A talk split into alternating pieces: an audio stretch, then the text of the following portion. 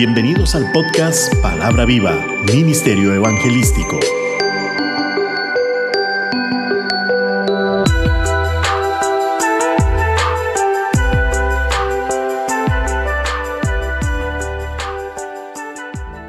Qué bueno volverte a saludar.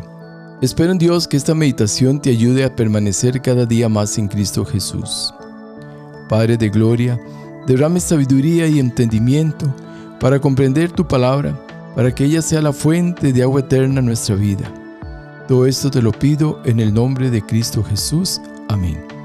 Nuestro tema de hoy, simplemente cristianos. Veamos de una manera sencilla cómo se fue formando el cristianismo a través de la historia. Es totalmente claro que el cristianismo nace con la muerte de Jesucristo en la cruz del Calvario pues fue el precursor de este gran acontecimiento que divide la historia en un antes y un después.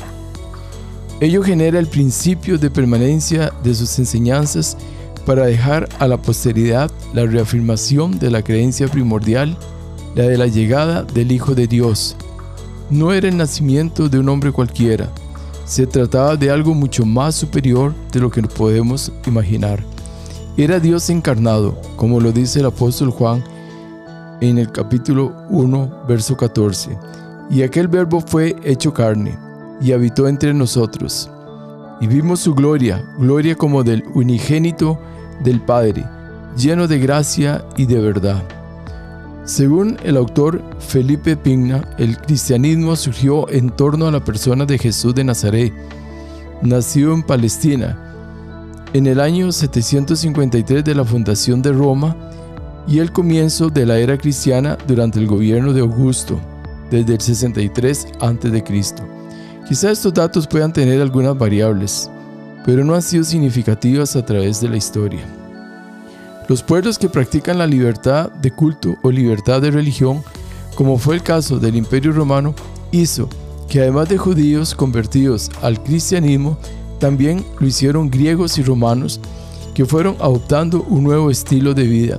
Esto debido a los cambios generados por el poder del Espíritu Santo en cada uno de ellos, acompañado de las buenas nuevas de salvación implantadas por el mismo Jesús. Y además se agrega a esto la doctrina de los profetas y de los apóstoles. El imperio romano practicó por siglos una religión politeísta, basada en dioses hechos por manos de hombres, que eran venerados como si fueran reales, pero el imperio romano adoptó el cristianismo en el siglo IV como una medida para contrarrestar la paulatina desintegración social y política. El culto a Jesús de Nazaret se introdujo desde Jerusalén en los tiempos del emperador Tiberio, y desde su surgimiento los practicantes fueron discriminados y perseguidos debido a que la ética cristiana criticaba los ideales romanos la primera gran persecución contra este grupo sucedió aproximadamente el 18 de julio del año 64, cuando el emperador Nerón culpó a los cristianos de un incendio que devastó parte de Roma. Si bien el crecimiento del cristianismo se interpretaba como una amenaza a la estabilidad del imperio, la reprensión se dio solamente en algunas regiones. Esto como testimonio de que la palabra de Dios permanece para siempre como nos lo dice el profeta Isaías en el capítulo 40, verso 8. Sécase la hierba, marchítase la flor, mas la palabra del Dios vivo nuestro permanece para siempre. Todo acto que vaya contra la palabra de Dios nunca prosperará, pues es claro que lo establecido por Dios permanecerá para siempre, al igual que nosotros, los hijos de Dios. Aunque un ejército acampe contra mí, no temerá mi corazón. Aunque contra mí se levante guerra, yo estaré confiado. Salmos 27.3. Y además nos dice en el libro a los Proverbios 10.25, como pasa el torbellino, así el malo no permanece, pero más el justo permanece para siempre. La historia lo ha demostrado. Por más que han querido que el cristianismo puro y verdadero sea destruido y desaparecido, no lo han logrado pues lo que es de Dios permanecerá hasta cumplir su propósito final. Dios en su palabra nos habla mucho del remanente fiel, y se dice que un remanente es algo que permanece y tal como se usa en la Biblia, el término generalmente se refiere a un grupo de personas que permanecen leales a Dios sin importar lo que enfrenten. El concepto de un remanente aparece en toda la Biblia y probablemente una de las historias más conocidas es la de Noé y el arca, que hace referencia a la destrucción de aquella generación mala y perversa que fue cortada de la tierra por medio de un diluvio, dejando solo a Noé y su familia que se encargarían de repoblar la tierra convirtiéndose en una nueva simiente, al igual como lo menciona la palabra que nos dice en Cristo somos una nueva simiente. 1 Pedro 1:23, siendo renacidos no de simiente corruptible, sino de incorruptible, por la palabra de Dios que vive y permanece para siempre. De tal manera lo incorruptible nunca podrá ser vencido por lo corruptible, principio determinante en la permanencia del cristianismo hasta el día de hoy. El cristianismo se caracteriza por tener un principio de igualdad entre las personas y de amor y perdón de los enemigos. Este principio fue muy aceptado por las clases más populares y más bajas de la sociedad. Es muy interesante entre más los emperadores romanos prohibían los principios cristianos, más se fortalecía el cristianismo, a tal punto que en el siglo IV se transformó en la religión oficial del imperio y consecuentemente se difundió por toda Europa.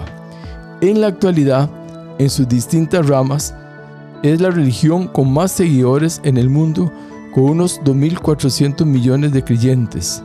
Pero no podemos olvidar cuál es la población mundial actual que sobrepasa los 8 mil millones de personas, lo que nos hace pensar en la importancia de una evangelización masiva y mundial para poder alcanzar para Cristo la diferencia en la población mundial.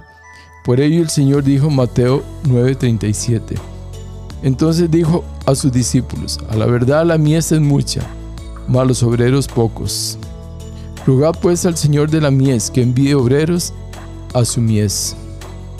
Significando esto la necesidad y obligación de todo creyente de expandir la palabra de Dios hasta los confines de la tierra. Después de la resurrección, 50 días después se cumple la promesa de Cristo con respecto al Espíritu Santo. Él descendió como llama de fuego sobre las cabezas de los discípulos de Cristo en el aposento alto. Una vez que se derrama el Espíritu Santo, comienza la evangelización por medio del apóstol Pedro, convirtiéndose en más de 3.000 personas, como lo dice el libro de Hechos 2.41, iniciándose así el cristianismo como tal, pero no fue hasta pasado un tiempo que a los seguidores de este movimiento se les llamó cristianos. Veámoslo en Hechos capítulo 11, verso 26. Y se congregaron allí todo un año con la iglesia y enseñaron a mucha gente y a los discípulos se les llamó cristianos por primera vez en Antioquía. De ahí que se cataloga el movimiento como cristianismo, convirtiéndose en una de las religiones más grandes del mundo. Los principios más relevantes del cristianismo son creencia en un único Dios existe como tres personas distintas, el Padre, el Hijo y el Espíritu Santo. Dentro del dogma cristiano, que corresponde al misterio de la Santísima Trinidad, Concibe también a la divinidad como un ser creador que participa activamente de su creación. Cree que Dios se reveló a lo largo del tiempo a través de los profetas. Considera a Jesús de Nazaret como el Mesías profetizado en el Antiguo Testamento, el cual corresponde con la persona trinitaria del Hijo que encarnó en forma humana. Su muerte y crucifixión fue un sacrificio suficiente para la salvación del pueblo de Dios. Además, cree en su resurrección al tercer día después de su muerte y en su ascensión al cielo y en la venida eterna más allá de la muerte. El cristianismo considera que Dios se manifiesta a través de su gracia y de su palabra, contenida en la Biblia, y además es enfático en la oración, pues es el medio por el cual nos comunicamos con el Padre Celestial por medio de Jesucristo guiado del Espíritu Santo. En general, el cristianismo es una religión monoteísta, cree en un solo Dios, es abrahámica y sigue la tradición del profeta Abraham al igual que el judaísmo y el islam, y con fuertes raíces judías. Pues es claro que el cristianismo nace de los judíos, pues el mismo Jesús era un judío. Hoy en día la religión cristiana es la más practicada del mundo, ya que aún con las enormes y constantes divisiones que han acontecido, sigue siendo la que mayor número de fieles tiene en el mundo, especialmente en el mundo occidental.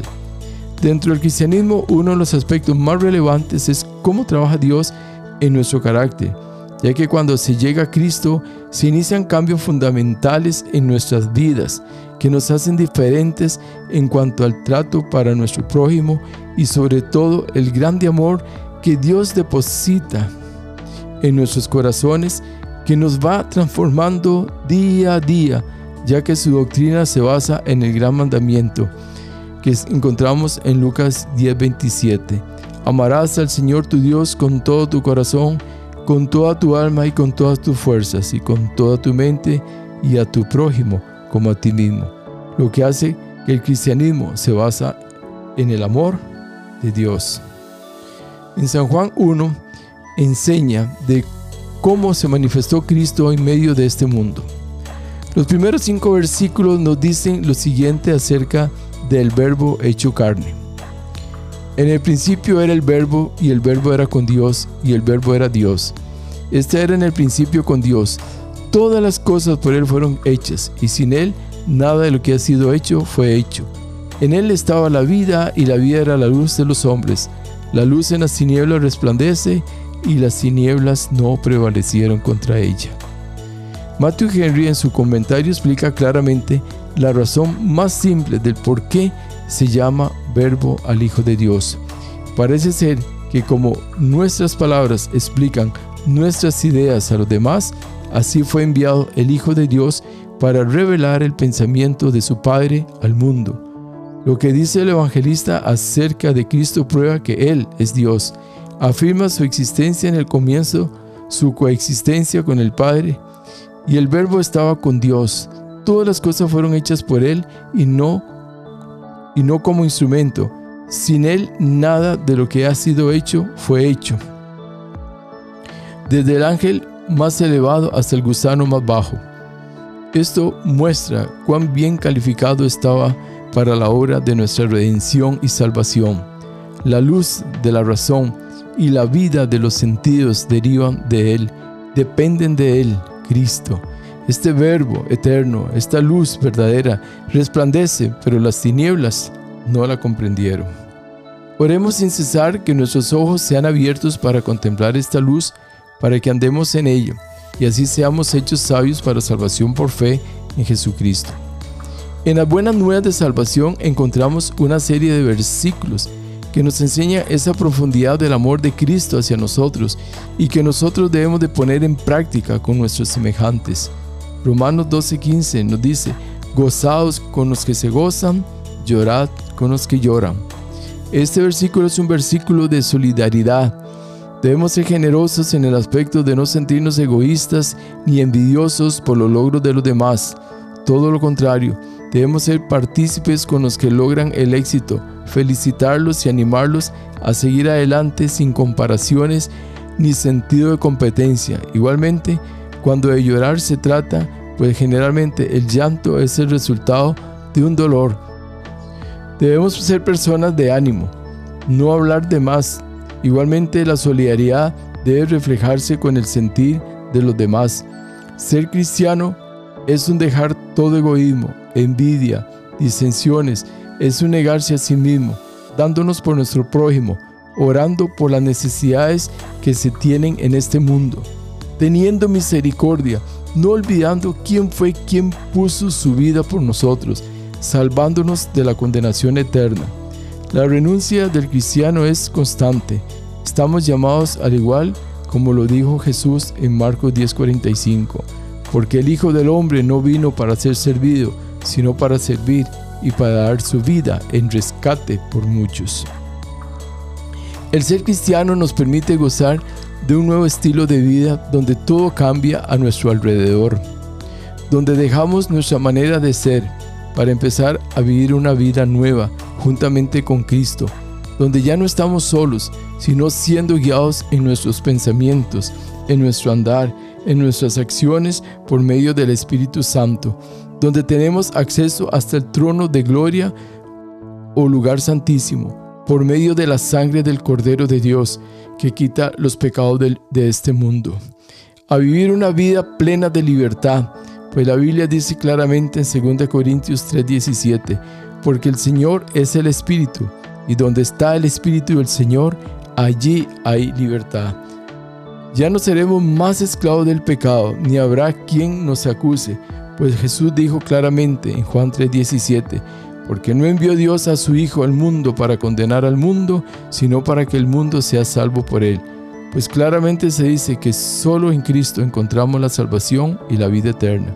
Según de Timoteo 2.10, por tanto, todo lo soporto por amor de los escogidos, para que ellos también obtengan la salvación que es en Cristo Jesús con gloria eterna. Quizá te preguntes por qué debo ser cristiano. Muchos creen que van a perder la libertad. Déjeme decirte que la verdadera libertad solo se encuentra en Cristo. En el mundo se habla de libertades, pero estas solo responden a los deseos del ser humano, manifestando el deseo de hacer siempre su voluntad, imponiendo sus pensamientos y luchando por hacer valer que estos sean los que se cumplan. Pero la libertad que ofrece el mundo muchas veces solo te dirige a hacer lo malo, pues nos consideramos únicos, donde nadie nos puede corregir, pero la libertad en Cristo nos conduce a hacer no solamente lo correcto, sino que nos lleva a la salvación, nos lleva al perdón de pecados y sobre todo nos lleva a la vida eterna, donde seremos librados de la ira de Dios. Además, nos muestra quién es nuestro verdadero Padre y nos alienta a permanecer firmes a pesar de las diferentes adversidades de este mundo, para lograr así llegar hasta la meta final, haciendo que nuestro nombre no sea borrado del libro de la vida. Recuerda bien que solo en Cristo hay salvación y vida eterna. Como dice Hechos 4:12, y en ningún otro hay salvación, porque no hay otro nombre bajo el cielo dado a los hombres en que podamos ser salvos. Ser cristiano es algo más, algo que el mundo no te puede dar. Yo te invito a que lo sigas, a que leas la Biblia y que sigas sus pasos. Cristo te está esperando. Dios te bendiga grandemente. Oremos. Señor Dios omnipotente, de gracia y de gran amor, en este momento te pido por todas aquellas personas que han decidido seguir a Cristo. Sé que en medio de un mundo como en el que vivimos no es una decisión fácil, pero me aferro a tu promesa cuando dijiste en Juan 17:12, cuando estabas con ellos en el mundo yo los guardaba, y en tu nombre a los que me diste yo los guardé, y ninguno de ellos se perdió, sino el hijo de perdición para que la escritura se cumpliese. Y San Juan 18:9, para que se cumpliese aquello que había dicho. De los que me diste no perdí ninguno, por lo que confío plenamente en que en tus manos estaremos seguros hasta que llegue el fin de todas las cosas. Ayúdanos, Señor, a mantenernos fieles y constantes en el camino santo de la salvación. Todo esto te lo pedimos, Padre amado, en el nombre que sobre todo nombre, en el nombre de tu Hijo amado, Jesucristo. Amén y amén. Y no olvides extender su bendición compartiendo este episodio con sus amigos y familiares. Recuerda, Él es el Rey de Reyes y Señor de Señores. Nos estaremos escuchando el próximo 17 de septiembre. Les agradecemos su valioso apoyo a este ministerio. Dios me los bendiga grandemente. Saludos su amigo y servidor José Alberto Delgado desde el hermoso Valle Santa María de Ota, San José, Costa Rica, América Central. Bendiciones. Amén.